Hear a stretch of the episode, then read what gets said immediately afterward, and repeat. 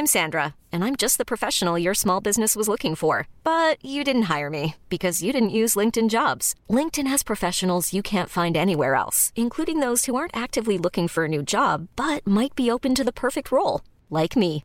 In a given month, over 70% of LinkedIn users don't visit other leading job sites. So if you're not looking on LinkedIn, you'll miss out on great candidates like Sandra. Start hiring professionals like a professional. Post your free job on linkedin.com/achieve today. Also warst du noch nicht in der Skihalle in Bisping? Doch, in Bisping in war einer ich. Sekunde äh, wobei ich war häufiger zum, zum Wellenreiten da als äh, zum Snowboarden. Ich Da glaube, kann man Wellen reiten? konnte man. Äh, stand da, ich glaube, drei Jahre lang eine stehende Welle. Und ähm, ich bin gerade heute, also einer meiner besten Kumpel, José Fernandes, ähm, war gerade heute bei mir zum Frühstück und der hat die Halle ähm, einige Jahre lang betrieben. Und da haben wir uns auch gerade wieder ein bisschen drüber unterhalten. So. Und äh, ja, aber das hat mir deutlich mehr Spaß gemacht, ähm, als jetzt in der Skihalle äh, Snowboard. Ja, ich habe nämlich nur, als ich jetzt äh, mit meiner Family im März im Skiurlaub waren, hatten wir eine Ferienwohnung und die Vermieterin von der Ferienwohnung hat erzählt, dass ihr Sohn, der ist glaube ich auch 15 oder 16, auch mit Ambitionen auf so Jugendnationalmannschaft Skifahren und so weiter. Und die meinte, die fahren auch immer vom Allgäu im Sommer nach Bispingen, um in dieser Halle zu trainieren. Was? Ja. Und ich dachte, das kann ja wohl nicht wahr sein, aber das scheint wohl so zu sein. Vor allem ist der Schnee total stumpf. Ich war da mal eingeladen zu so einem Kundenevent. Da gab es dann irgendwie so ein Segway-Rennen irgendwie unten, also alles, was sie da so anbieten. Dann gab es so ein kleines Biathlon irgendwie Event unten, dann gab es ein Zipfelbob-Rennen und das war auch alles sehr lustig. Und irgendwann, nachdem es dann auch, da gab es so ein Essen am, zum Abschluss und dann meinte ich, ja, ich würde ganz gerne noch mal ein Board ausleihen oder noch mal kurz runterfahren und dann bin ich da irgendwie runtergefahren und ähm, der Schnee war so stumpf, dass du keinen Speed drauf bekommen. Also Wahrscheinlich wollen die vermeiden, dass unten alle gegen die Hallenwand donnern, wahrscheinlich. wenn die dann zu schnell werden oder so. ja, wahrscheinlich hast du wieder verwachst. Ne? Keine Ahnung. Ich habe es direkt nach einer Fahrt abgeschnallt und gesagt, okay, das ist irgendwie jetzt nicht so meins hier irgendwie so. Aber zum Rodeln kann man das ganz gut machen da.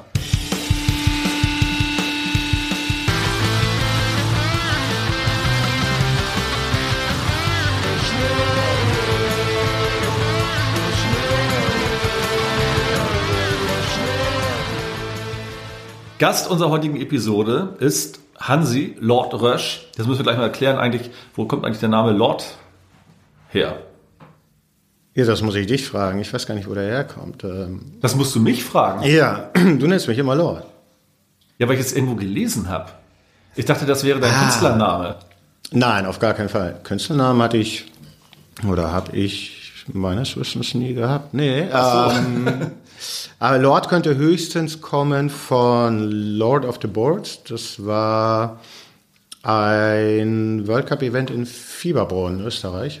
Achso, ich sage, es ist ein Song von den Guano Apes. Könnte sein, ja, ja, aber nein. Also wenn überhaupt, könnte es von Lord of the Boards kommen, was ich äh, einmal, glaube ich, gewonnen habe. Und sozusagen war ich der Lord of the Boards äh, in Fieberbrunn. Ähm, ah, das könnte natürlich sein. Also, so muss man natürlich erzählen, wo wir uns kennengelernt haben. Also, wir kennen uns ja nun schon ein paar Tage länger und haben uns damals bei St. Pauli bei einem, äh, naja, also wir haben uns über St. Pauli kennengelernt und waren auf einem äh, Sponsoren-Event.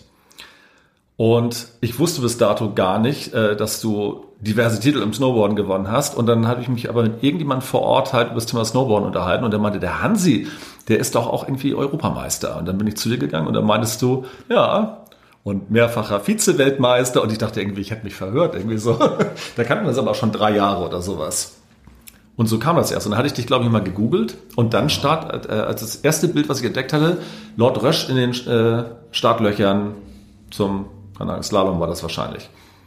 Lord Und, Rösch und deswegen dachte ich. Lord Rösch wäre irgendwie so dein, dein Künstlername. Nee, tatsächlich gar nicht. Dass ich dich nur so nennen, war mir nicht bewusst. ja, äh, ich glaube, ich kenne sonst niemanden, der mich Lord Rösch nennt. Äh, Finde ich ja echt äh, ganz sympathisch, aber ähm, nee, äh, ich dachte, du hättest dir das irgendwann mal ausgedacht. Das wäre vielleicht ein guter Zeitpunkt, um mal die Krombacher Bierbar aufzumachen. Eine sehr gute Idee, Um mal Tobias. zu gucken, was wir dort irgendwie Schönes finden. Ja, unser Getränkepartner heute ist nämlich die Firma Krombacher und die hat eine ganze Reihe leckerer Getränke mitgebracht. Und zwar neben Krombacher Pilz gibt es, mein lieber Hansi, einen Krombacher alkoholfrei, einen Krombacher 00.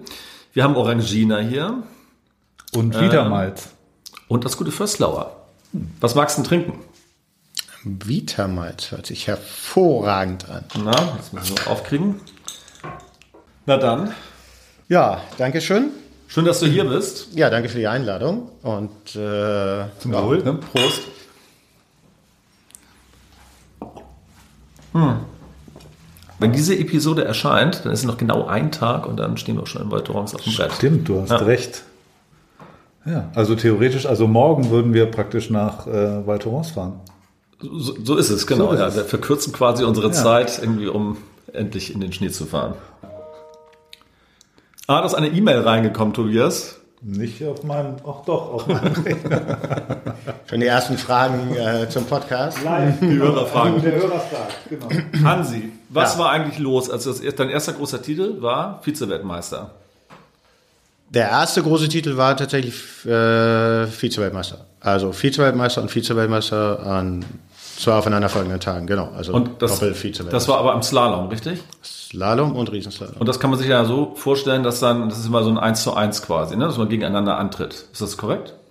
Ja, parallel Riesenslalom. Genau. Und was ist dann, wenn man jetzt im Finale ist, ähm, gibt es dann nur dieses eine Rennen oder gibt es da mehrere Ausscheidungskämpfe oder wie, wie darf man sich das vorstellen? Also normalerweise äh, war es immer so, dass du ähm, alle jagen einmal runter und die besten 16, 32, es gab unterschiedliche Systeme irgendwie, kamen dann ins Finale und sind dann im K.O.-System ähm, miteinander gefahren. Einmal Hinlauf, Rücklauf und der, der am Ende der schnellste war, der kam weiter. Okay, war das im Finale dann wirklich nur der eine Lauf und dann war entschieden, wer jetzt Weltmeister ist, oder? Nö, ich war dann halt Top 16 Ja. und dann Top 8, Top 4 und dann fährst du. Ja, das meine ich, äh, genau, ja, aber, das im Finale, Finale, ja. aber im Finale ist das dann ein einziges Rennen, was du dann nur fährst? Ja, auch zwei, Hin- und Rücklauf. Ach so, es gibt noch Ja, Runde. ja, das war das, was ich meine, genau. genau. Und ähm, kommt man dann im Ziel an und denkt so, scheiße, ich bin jetzt nur Zweiter geworden oder äh, überwiegt dir dann doch eher die Freude? Ich meine, Vize-Weltmeister ist ja ein, ein Monsterergebnis, irgendwie, wenn man es genau nimmt. Aber als erstes könnte ich mir auch vorstellen, ist man erstmal so, oh scheiße, jetzt irgendwie, weißt du, knapp vom Ziel irgendwie und dann hat es dann doch nicht für ganz oben gereicht, irgendwie so.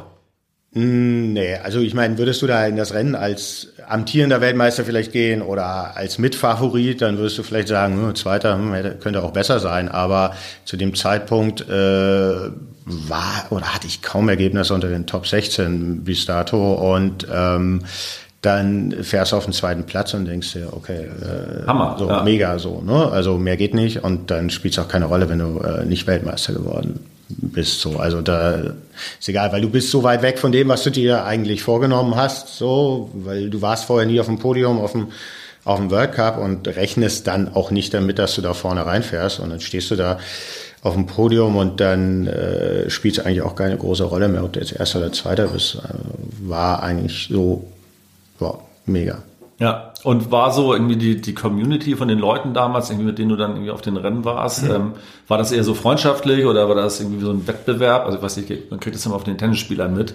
Da sind, glaube ich, die meisten Tennisspieler untereinander, die reisen zwar irgendwie das ganze Jahr über durch die Welt und sehen sich ständig, aber haben irgendwie kaum was miteinander zu tun. Ich kann mir halt vorstellen, dass das im Snowboard halt gänzlich anders ist. Also, dass halt zwar die Rennen gegeneinander fährst, aber dass du halt sonst mit den Leuten eher auf einer Wellenlänge bist und natürlich auch abends mal einen Drink nimmst. Na, das war, also das war ja ähm, 93, also die Saison 92, 93. Bis, äh, das war eigentlich für mich die erste Saison, wo ich äh, relativ professionell trainiert habe. Da gab es zum ersten Mal das äh, Team Germany, so ein auch ähm, quasi deutsche Nationalmannschaft, die auch ähm, halt so richtig gut organisiert war. Und ähm, davor hat man halt irgendwie nur mit Freunden zusammen eben trainiert. Und ähm, insofern hat man dann schon natürlich eigentlich sehr, sehr viele Freunde. Also klar, du bist auch in der Regel zu den Wettkämpfen irgendwie so mit deinen Kumpels gefahren, irgendwie hast du ein Auto geteilt und hast irgendwie zusammen möglichst günstig übernachtet so. Ähm, und wenn sich da, wenn der eine mal vor dir war äh, oder der andere, irgendwie hat man sich halt immer irgendwie für seine Kumpels auch gefreut so. Ne? Also es war ein, zwar ein Einzelsport letztlich, aber irgendwie ist man doch immer so ein bisschen als Team oder Gruppe aufgetreten. Entweder mit deinen Kumpels oder nachher mit dem Team, wo du trainiert hast. So. Gab es denn da große Unterschiede zwischen den Teams, also in den in der Ausstattung oder in den Möglichkeiten, die die hatten? Also ich sage jetzt mal wie bei, keine Ahnung, in der Bundesliga, da gibt's dann irgendwie Bayern, die haben irgendwie die meiste Kohle und äh, gewinnen Ja. immer und dann gibt es irgendwie Paderborn, die halt gerade irgendwie aufgestiegen sind.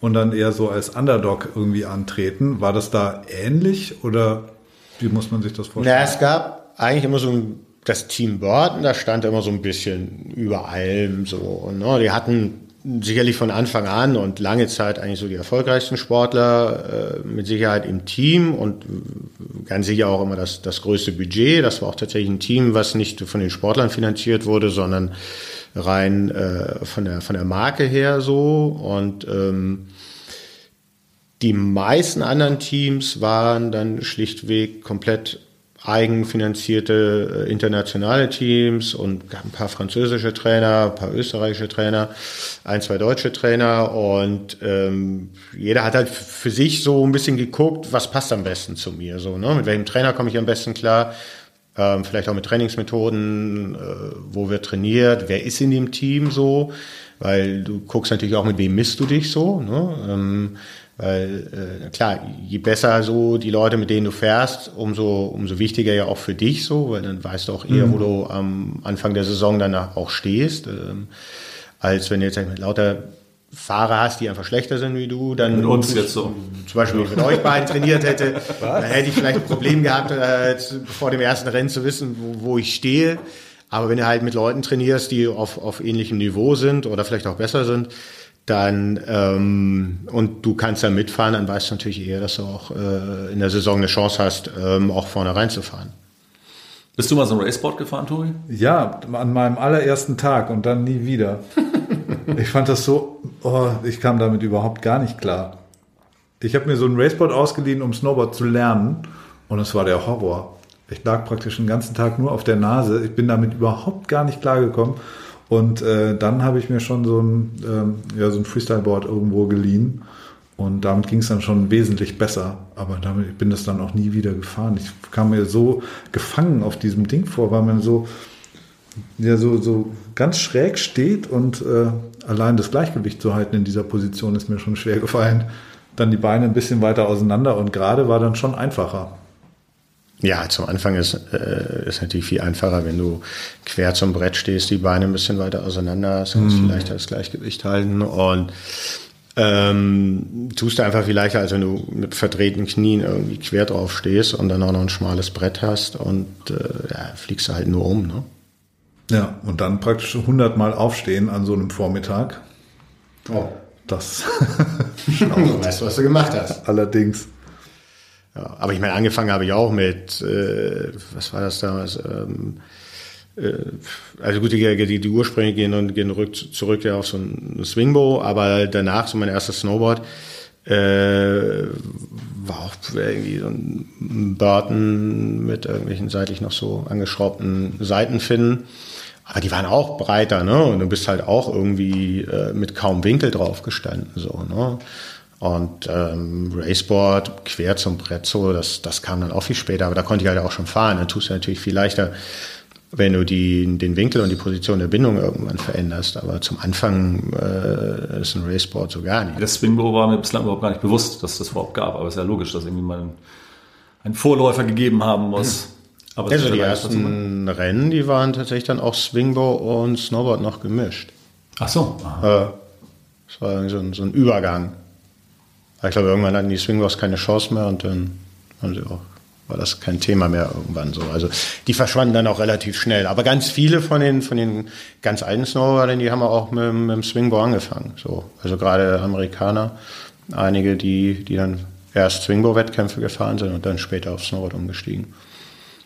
Und wie, wie wird man dann oder wie wurdest du dann praktisch entdeckt, in Anführungszeichen? Hast du dann irgendwelche äh, mit dem Skiclub irgendwie Rennen gefahren und dann kommt man dann halt irgendwie äh, von, von, einem lokalen Rennen zum nächsten und dann wird es irgendwie immer größer oder?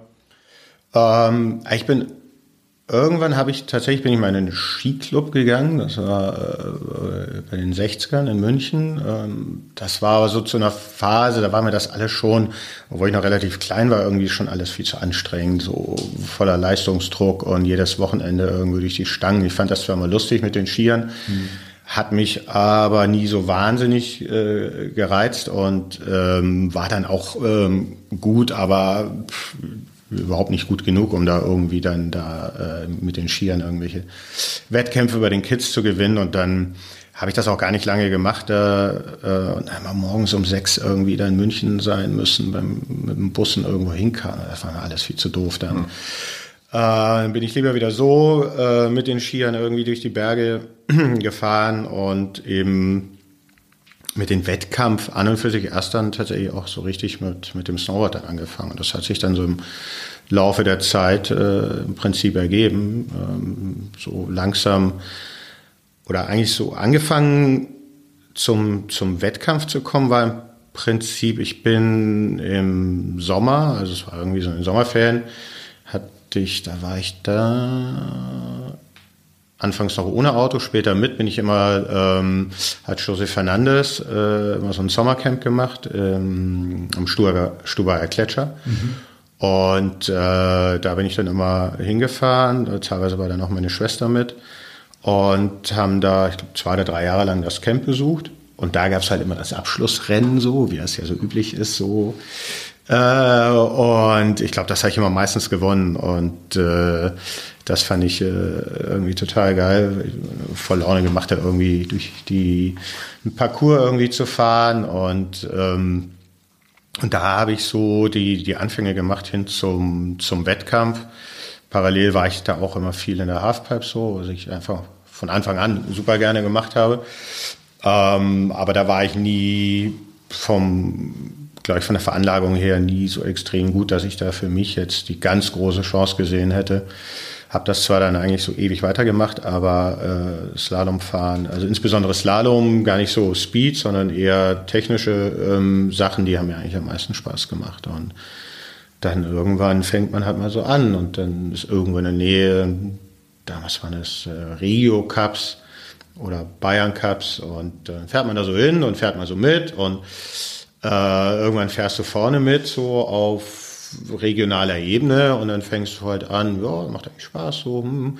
ähm, kann man ja anfangen äh, mal ein bisschen zu trainieren, mal gucken, wo die Reise hingeht und ähm, ja, immer fährst du plötzlich immer weiter vorne mit und dann Irgendwann gibt ja dann auch parallel den World Cup so, mhm. natürlich nur ganz weit oben, kennt man dann aus den paar Zeitschriften, die es damals dann irgendwann auch mal gab und äh, oder vielleicht das eine oder andere äh, Fernsehübertragung, die man sieht. Ähm, denk mal, ja geil, irgendwie, das ist eigentlich, da musst du auch mal hin so und irgendwann schaffst du es vielleicht dann so auf regionaler, deutscher Ebene irgendwie vorne mitzufahren und kriegst dann mal eine Wildcard auf so einem World Cup mitzufahren in der Nähe, wenn er, gerade wenn er in Deutschland ist und stellt sich da nicht ganz so doof dann an, startest vielleicht als Nummer 250 äh, in einem Parcours, der mehr einer Buckelpiste ähnelt als irgendwie jetzt einem Slalom. Ähm, aber fährst dann irgendwo doch noch vielleicht äh, irgendwo die Top 40, 50, keine Ahnung, was beileibe nicht gut war, aber äh, du merkst halt irgendwie so, du kannst ja so ein bisschen mitfahren und äh, so viel besser sind dann die anderen auch nicht, vielleicht mal abgesehen von den Top 10 oder 20 so. Und dann fängst du immer mehr an, Spaß dran zu haben und, und, und beginnst irgendwie zu gucken, wo du trainieren kannst. Und äh, was natürlich alleine relativ wenig Sinn macht, äh, Slalom oder so zu trainieren, weil du kannst ja nicht irgendwie ohne Equipment äh, anfangen zu trainieren. Und dann ähm, hat sich auch diese ganze Struktur zu der Zeit auch schon ein bisschen gewandelt hin, ähm, dass es eben auch äh, auf deutscher Ebene schon ähm, ja, kleinere Teams gab, die sich, die sich zusammengeschlossen haben und trainiert haben. Das waren dann ähm, eher so, so Trainingsgruppen, die sich so gefunden haben? Ja, oder genau. gab es dann schon über den Skiverband irgendwie so richtige Organisationen und Ja, so richtig ging das dann so? erst äh, 92, 93 los, da gab es ein Team Germany, was dann auch tatsächlich auch mein erfolgreichstes äh, Jahr wurde. Und ähm, davor war man eher so in kleinen Gruppen irgendwie selbst organisiert. Äh, hat man sich irgendwo auf dem Gletscher getroffen und äh, hat versucht, irgendwie alles selber irgendwie zu organisieren. Und ähm, da gab es natürlich dann auch schon das Burton-Team oder so, die dann da auch alle trainiert haben. Dann hat man immer gefragt, ob man da auch mal durchfahren darf. Also vielleicht einmal machen dürfen und dann haben sie sich wieder davongejagt so. Ähm, und äh, ja, und dann, das war alles relativ äh, hansärmlich noch so, aber es hatte schon langsam so eine gewisse Struktur und man hat dann doch die meisten Wochenenden halt dann irgendwie damit verbracht, so ein bisschen zu trainieren und ähm, fährt dann halt so deutsche Meisterschaften mit und fährt da dann auch äh, plötzlich vorne mit und merkt halt so, ja, okay, da kann man eigentlich auch ganz gut mithalten. Und, und wie wurde das dann, also wurdest du dann schon vom, vom Sportverband irgendwie finanziert oder über Sponsoren oder hast du das alles dann aus eigener Tasche auch bezahlt? Na, das Gute war eigentlich, als Snowboard so nach Europa kam, war ja im Prinzip so Ende der 80er, Mitte, Ende der 80er oder Ende der 80er wurde es schon relativ groß, ähm, war da einhergehend damit, dass es durchaus schon Brands gab ähm, und auch größere Brands und die durchaus ein bisschen Geld auch so in den, in den Markt geworfen haben und ähm, ich sag jetzt mal Talente oder auch Snowboardsportler damals halt auch schon ganz gut unterstützt hatten. So viel war natürlich rein auf Materialbasis, klar, plus irgendwie ein bisschen Prämiengelder. So dass wenn du jetzt irgendwie erfolgreich warst, äh, dann hast du halt ein bisschen Geld bekommen und konntest mhm. auch relativ gut auch so eigentlich deine Saison irgendwie durchfinanzieren, dass du gesagt hast, irgendwie du kannst dir jetzt in Rennen fahren, alles leisten, weil du hast ja Startgelder hast du immer alles selber bezahlt so und äh, hinfahren, Hotel, musstest du ja alles irgendwie zahlen. Und ähm, das konnte man aber über Sponsoren, natürlich immer vorausgesetzt, du bist ein bisschen vorne mitgefahren, so, hattest nebenbei vielleicht noch ähm, einen ein oder anderen äh, Fotojob dann irgendwie für Katalogsport-Check oder solche Geschichten. Ah, okay. Dann ähm, hast du das halt immer alles über Prämien, die die dann bezahlt haben, ähm, eigentlich ganz gut äh, die so deine Kosten auch refinanzieren können. Und ähm, da bist eigentlich äh, ziemlich gut im Winter damit gekommen. So. Und ähm, ja, da waren in dem Kreis so, so Marken dann auch, wie, wie aus Europa eben kamen, wie jetzt Niedecker. So, die haben da, haben da auch ähm, ganz gut so in den Markt ähm, investiert. So. Burton hatte sein eigenes Team. Klar, die, das war ein relativ geschlossenes Team, da war es dann schon ein bisschen schwieriger reinzukommen. Ähm, aber es gab halt genügend andere Brands, die auch in Europa entstanden sind und die, klar, die haben Sportler gesucht und, und äh, haben dann auch ein bisschen Kohle übrig ja. gehabt. So. Ich weiß, das war ja auch so eine Zeit, da hatten zumindest, äh, ich komme ursprünglich aus dem Allgäu und da hatten alle Chiemsee-Pullover an. Ja. Wer keinen Chiemsee-Pullover hatte, der war irgendwie, der war raus. Das war ja auch so eine Marke, die, glaube ich, da sehr präsent war, zumindest in der Zeit, auch im ganzen Ski- und Snowboard-Bereich. Also wahrscheinlich mehr Snowboarden, aber dann auch Surfen und diesen ganzen Kram gemacht hat. Ne? Ah, ich würde mal sagen, das war schon in der Zeit auf jeden Fall die Marke schlechthin. Windsurfing mhm. Chiemsee war so, ja, wahrscheinlich die bekannteste, größte ähm, Marke jetzt mal so auf den, auf den Snowboardmarkt ähm, bezogen und ähm, bin ich auch sehr, sehr lange für gefahren ähm, und äh, es war auch echt ein cooler, guter Sponsor. Also A, ich die Klamotten saugeil fand selber so, also hatte ich auch echt Spaß mit und ähm, ja, und die haben auch einen echt gut supported, ähm, echt viele coole Sachen gemacht. Also das geht dann ja nachher über Snowboarden ja irgendwann noch viel weiter, dass du vor allem natürlich viele Trips irgendwann machst zu, zu Fotoshootings. Ähm, keine Ahnung, ich habe irgendwo in, in Hawaii äh, mit irgendwelchen Surfern war ich Snowboarden und haben da für einen Katalog dann äh, Fotos irgendwo oben auf dem Berg geschossen. So erst oben sind Snowboard-Klamotte Klamotte mhm. und nachher irgendwie im Badeshort am Strand so. Mhm. Das, also das habe ich mir auch heute erst nochmal äh, gedacht, ähm, weil ich jetzt auch nochmal so ein paar Filme angeschaut habe oder früher, als wir halt selber oder äh, angefangen haben, Snowboard zu fahren, alles, was man irgendwie kriegen konnte an Material, an Footage von irgendwelchen Transworld Snowboarding, wenn da wieder was kam, hat man sich das ja alles irgendwie reingezogen. Und ich denke mir bis heute, Machen die das alles freiwillig? Also wenn die da irgendwo mit dem Hubschrauber abgesetzt werden auf Alaskas Gipfeln da oben und dann geht das senkrecht den Berg runter und ich denke mir mal, also mach, zwingt die äh, der Regisseur jetzt da runterzufahren oder haben die da wirklich Spaß? Ich finde, das ist ja teilweise so ein Level, wo ich mir zumindest diese Frage stelle, weil man ja doch dann irgendwie Kopf und Kragen riskiert, wenn man sich da runterstürzt. Ob das so. Aber ich bin ja, also wahrscheinlich also glaube, auch einfach anders veranlagt. ja, also klar, viele Dinge, die ich heute sehe, würde ich sagen, würde ich so, hätte ich vielleicht auch nie gemacht. Ähm, heute wahrscheinlich auch ein bisschen anderes Niveau wie damals so, weil äh, allein schon bedingt durch das Material kann ich heute vielleicht andere Sachen fahren wie früher. Ähm, aber viele Sachen, äh, wo ich mir auch anschaue, wo ich sage, um Gottes Willen, ähm, warum, weshalb machen die das so? Klar, äh, die meisten wissen, was sie tun so, und viele brauchen vielleicht auch den Adrenalinkick so.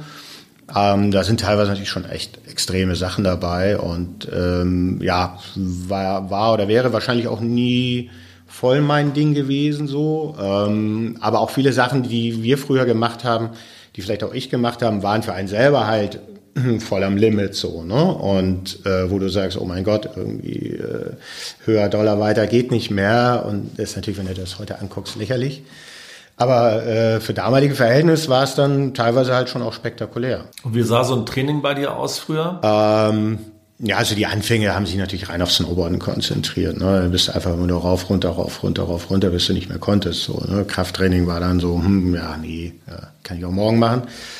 Äh, und man hat halt schon eher so sich rein auf das, auf das Technische konzentriert. Vielleicht warst du noch mal joggen so unter der Woche, wenn du jetzt nicht auf dem Brett gestanden bist. Krafttraining war so ganz in den Anfängen nicht, nicht das Thema so. Also die ganze Professionalität war am Anfang einfach auch schlichtweg noch gar nicht so da. Also ist aber auch dann, wenn du keine professionellen Trainer dann hast, sondern dich sehr auf dich selber konzentrierst. Ja, es gab ähm, ja wahrscheinlich auch einfach keine, oder? Zu der Zeit. Nö, es gab schon ein paar Teams, die sich auch schon mit Trainern so ein bisschen professionalisiert haben. Ähm, aber äh, da war man halt noch weiter von entfernt. Also wichtiger war irgendwie fahren und abends Party machen so. Ne? Das war auf jeden Fall wichtiger als am nächsten Morgen fit sein, um in die Muckibude zu gehen. So, das war jetzt äh, stand jetzt weniger im Vordergrund so. Ne? Also war schon Spaß haben mit dem, was man da tut und ähm, das zieht sich wie so ein roter Faden durch dein Leben. Weiß ich nicht. Also wenn du jetzt den Rotwein ansprichst oder so, vielleicht, aber äh, auch das wird immer weniger. Ähm, nö, aber also klar, irgendwie muss man ja Spaß haben so und ähm, in den Anfängen war das schon weitestgehend im Vordergrund gestanden. Aber es hat sich auch echt schnell geändert. Also das Ganze wurde auch ähm, so innerhalb von ein paar Jahren dann auch schon sehr professionalisiert und äh, plötzlich befindest du dich in so einem Apparat, wo du dann halt 365 Tage im Jahr im Prinzip so drauf hinarbeitest und den Sommer über nutzt, um deine Fitness äh, wieder aufzubauen und, und äh, Muskeln aufzubauen und an dir arbeitest und ähm, und im Winter fährst du deine Wettkämpfe und wenn du mal einen Leerlauf hast, ja, musst halt auch äh, wieder was tun so, ne? Also und das ging relativ schnell. Also das war dann so von Juhu, wir trinken nur und, und rutschen ein bisschen die Piste runter hin zu, wir trainieren. Hatten zwar immer noch viel Spaß so, ähm, aber ähm, das hat sich schnell gewandelt. Ja. Hansi, vielen Dank, dass du da warst. Das ja, war gerne. sau interessant. Die Ocean Oleba hat noch ein Wiedermalz für Hansi, das trinken wir jetzt noch und dann würden wir sagen, wir äh, freuen uns, wenn es euch gefallen hat und hören uns zur nächsten Ausgabe die wir dann live in Weiterungs aufnehmen, den Geschäftsführer von äh, E&P-Reisen, dem Veranstalter der Ski Border Week, Oliver Endlicher.